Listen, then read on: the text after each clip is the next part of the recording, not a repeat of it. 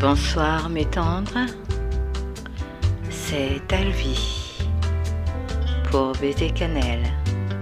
Je vous attendais. Allons-y.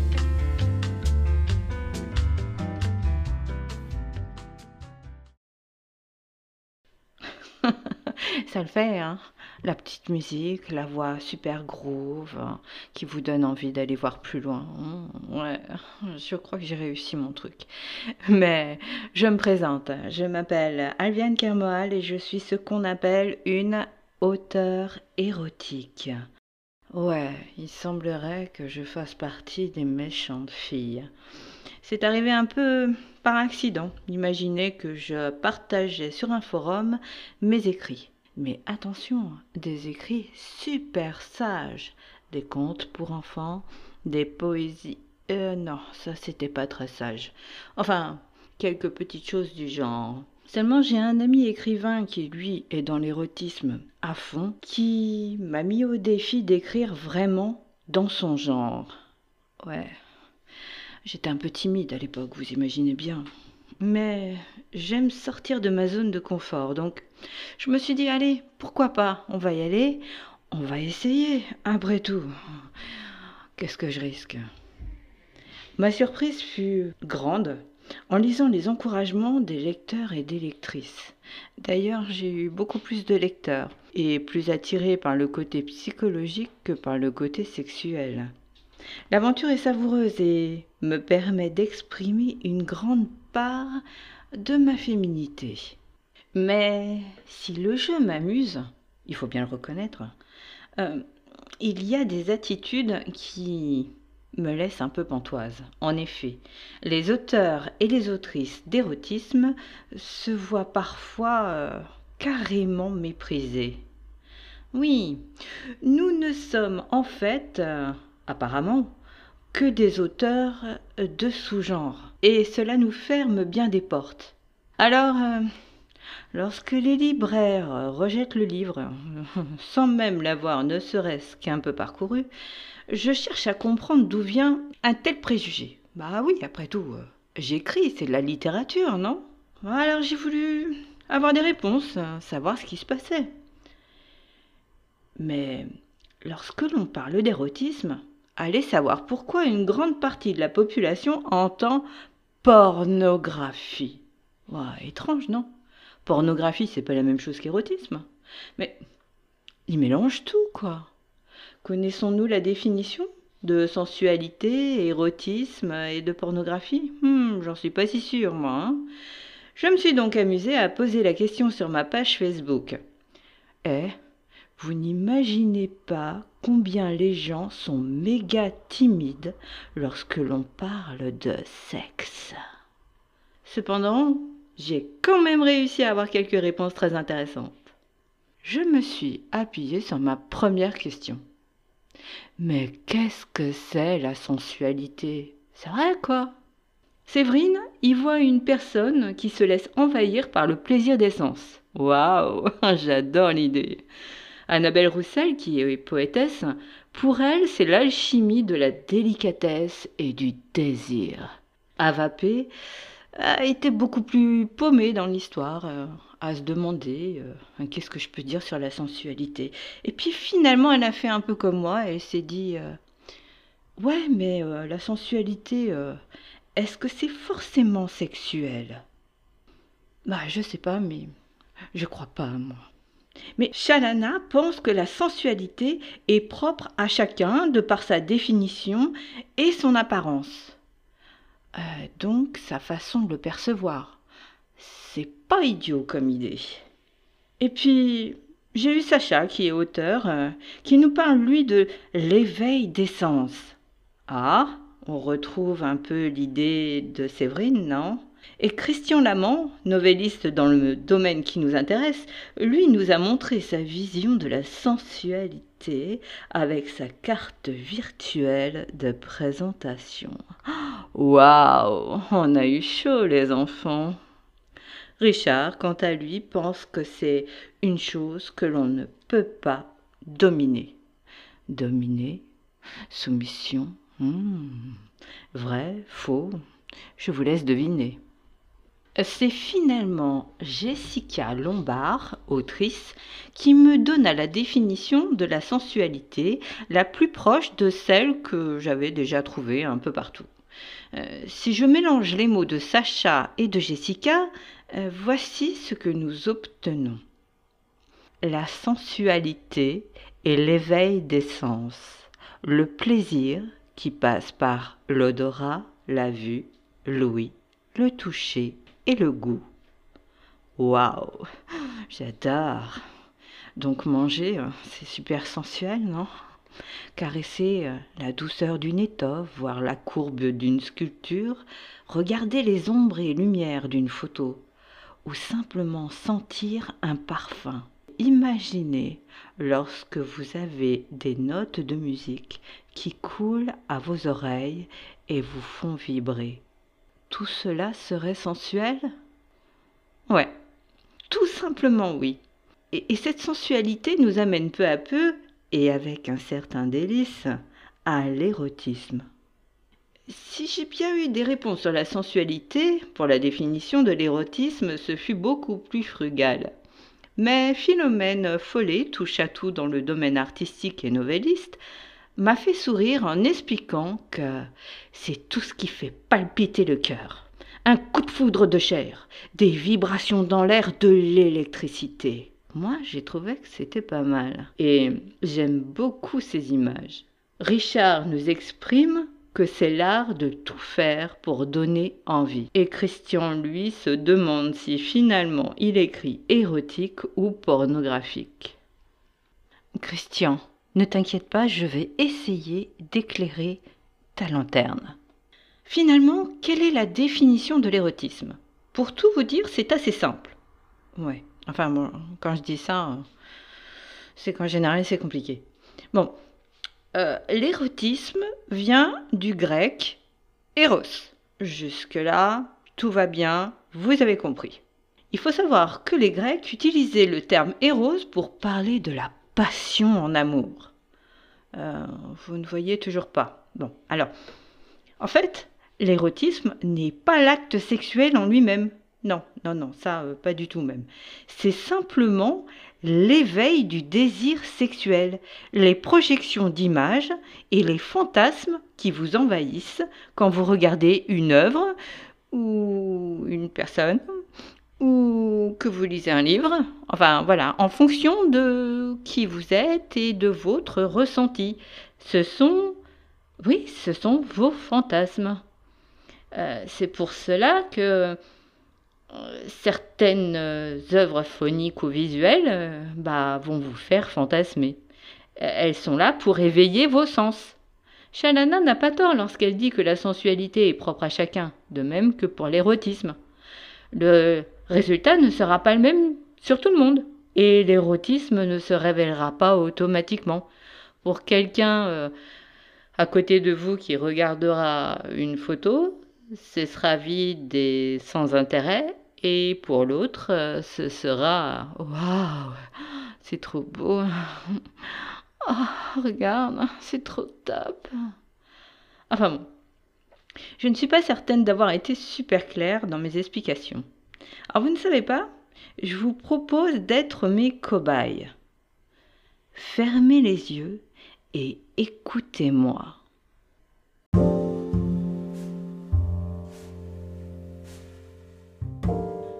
Je vous propose de vous lire un extrait de Framboise et chocolat que vous pouvez retrouver sur Atramanta. La féline amante revient d'un pas chaloupé et avec précaution, sans laisser glisser le drap, s'installe au milieu de l'autel de leur passion charnelle. Il ne détache pas son regard d'elle, et son sourire est délicieusement provocateur. Elle plonge ses yeux sombres dans les siens et porte doucement la tasse à sa bouche, laissant le liquide sucré glisser dans sa gorge avec délice en fermant les paupières. Mais voilà que la faim la taraude. La voilà qui pose sa tasse et se sert d'une framboise. Elle l'examine Elle la détaille, puis la glisse doucement sur sa langue. Elle voit son amant se crisper face à l'inconvenant spectacle qu'elle lui offre. Elle hausse alors un sourcil en devinant, là, sous les draps, le désir qui envahit son amant. Sa langue, amoureusement, fait le tour du fruit, une fois, deux fois, glissant parfois en toute innocence sur l'index qui la tient. Lui ne sourit plus, semble hypnotisé. Dans un dernier coup de langue, elle fait disparaître le fruit dans la grotte de sa bouche.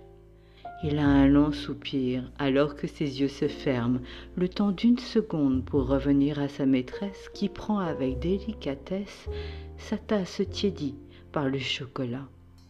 Elle boit avec un ronronnement de plaisir. Plus de liquide, mais là, au fond, il reste une pâte onctueuse qu'elle ne peut laisser là. Aussi lâche-t-elle le drap, révélant aux yeux de son amant sa poitrine ronde et ferme, dont les pointes réagissent à l'air frais ambiant. Avec ravissement, la voici qui plonge son fin doigt dans la tasse pour en récupérer la précieuse crème. Mais dans sa hâte de la mener à sa bouche, une goutte tombe sur l'un de ses seins.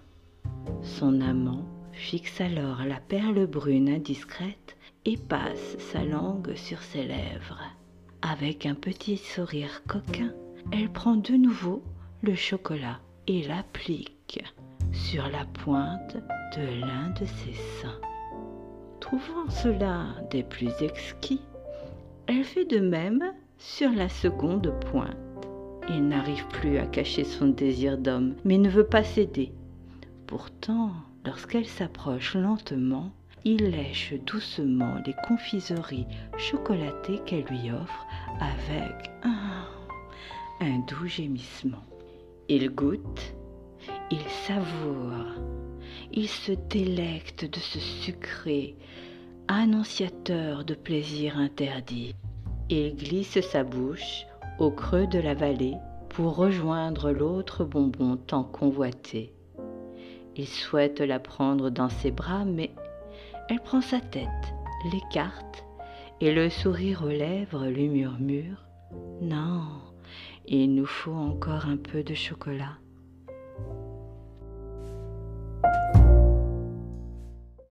Vous pouvez réouvrir les yeux. Alors, ça va?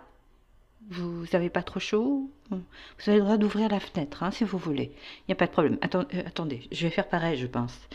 Euh, après, peut-être que tout le monde n'a pas besoin d'ouvrir la fenêtre. C'est ce que je vous expliquais tout à l'heure. J'ai essayé dans ce texte de vous mettre le plus de sensualité possible. J'ai même changé ma voix. Les mots sont importants également les images qu'elles vous ont apportées vous ont amené à avoir, enfin, si c'est réussi, à avoir un éveil sexuel. Donc, le texte en lui-même est empli de sensualité qui vous amène à un éveil sexuel. Il est érotique. Oui, c'est plus clair Remarquez, vous pouvez vous amuser à faire quelques exercices. Regardez un fruit et décrivez-le avec le plus de rondeur, de douceur que vous pouvez et vous verrez que même un fruit devient sensuel. Il suffit de voir l'abricot. Oui, ça peut vous paraître idiot, mais l'abricot est considéré, par exemple en Andalousie, comme un, fruit érotique. Pour vous dire, les femmes, à une certaine époque, mettaient des branches et des fleurs d'abricotier sous leurs jupes, car elles se sentaient avec irrésistibles. C'est le fruit de l'amour par excellence, dirons-nous. Ma voix, elle-même dans ce texte, donnait un rythme pour susciter à votre oreille une excitation. Donc, la musique, le rythme est aussi important que la vue, l'ouïe, l'odorat, dans ce cas-là, malheureusement, pas de chocolat, et tous les sens que la nature nous a donnés. Vous comprenez pourquoi les auteurs, les créateurs, les artistes peuvent avoir des œuvres dites érotiques parce qu'elles éveillent les sens et éveillent en vous l'envie sexuelle. Vous l'aurez compris, dans ces cas-là, nous sommes dans la recherche esthétique et sensuelle, ce qui n'est pas le cas de la pornographie. La pornographie est bien plus crue, plus directe, souvent beaucoup plus dure. Elle se traduit par des mots parfois vulgaires, parfois agressifs, et elle vous montre les choses plus qu'elle ne les suggère. C'est la différence entre l'érotisme et la pornographie. C'est un outil, j'avoue, très intéressant. Pour ma part, lorsque j'écris un thriller dérangeant, que je veux remuer le lecteur, eh ben, j'utilise cette méthode. Ce n'est pas pour moi un genre, c'est simplement un effet. De la même manière que la sensualité. La sensualité vous amène à l'érotisme. La pornographie peut éveiller en vous une envie sexuelle pour certains, je l'admets, mais peut aussi éveiller un dégoût, vous mettre en avant quelque chose qui n'est peut-être pas, euh, entre guillemets, normal. C'est pour ça que moi-même, dans certaines œuvres, je peux l'utiliser.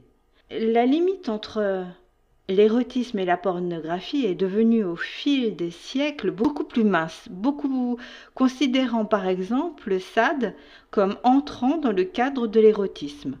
Euh, pour moi, ça me paraît très faux parce que je considère Sade comme étant un extrémiste de l'érotisme. Il a été chercher les déviances et les excès sexuels pour pouvoir écrire. Attention, ceci n'est qu'une opinion personnelle et non pas une vérité absolue.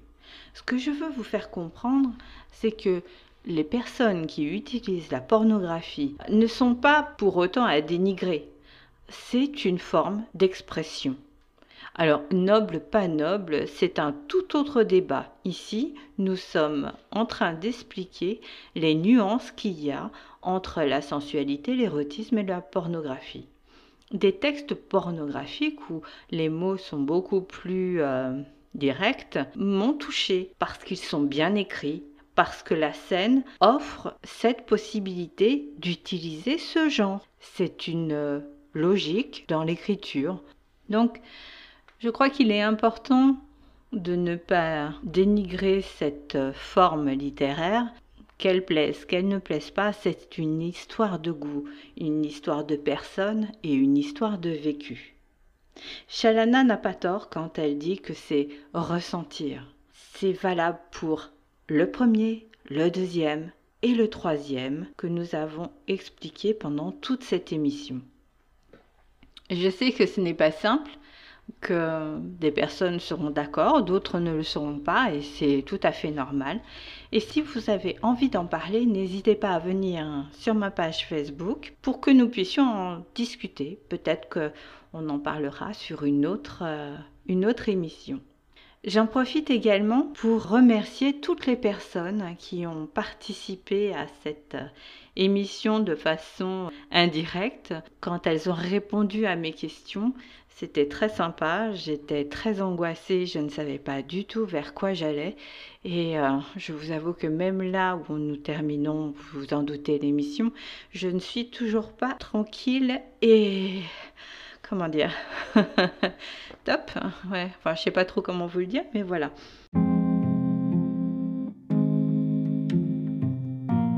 Donc, euh, je vous remercie, vous, de m'avoir écouté jusqu'au bout. Vous avez eu bien du courage. si vous avez aimé, n'hésitez pas à vous abonner, n'hésitez pas à partager, à en parler. Venez euh, même discuter avec moi, il n'y a aucun problème. Vous pouvez me retrouver sur Instagram, sur Facebook, euh, Twitter de temps en temps, mais pas trop. Mais également sur mon site où je remettrai les podcasts pour que vous puissiez les lire de temps à autre. Vous pouvez également retrouver euh, mes livres et quelques auteurs que je mettrai en avant également. Je vous remercie beaucoup. Je ne sais pas comment terminer, donc c'est un peu compliqué pour moi. Je vous demande euh, toute votre indulgence en espérant que vous avez passé vraiment un bon moment. Et je vous dis au mois prochain pour la découverte d'un auteur, d'un style d'écriture, d'une peinture, d'une musique. Je vous embrasse. Baiser cannelle. Soyez sage. Hmm, ou pas.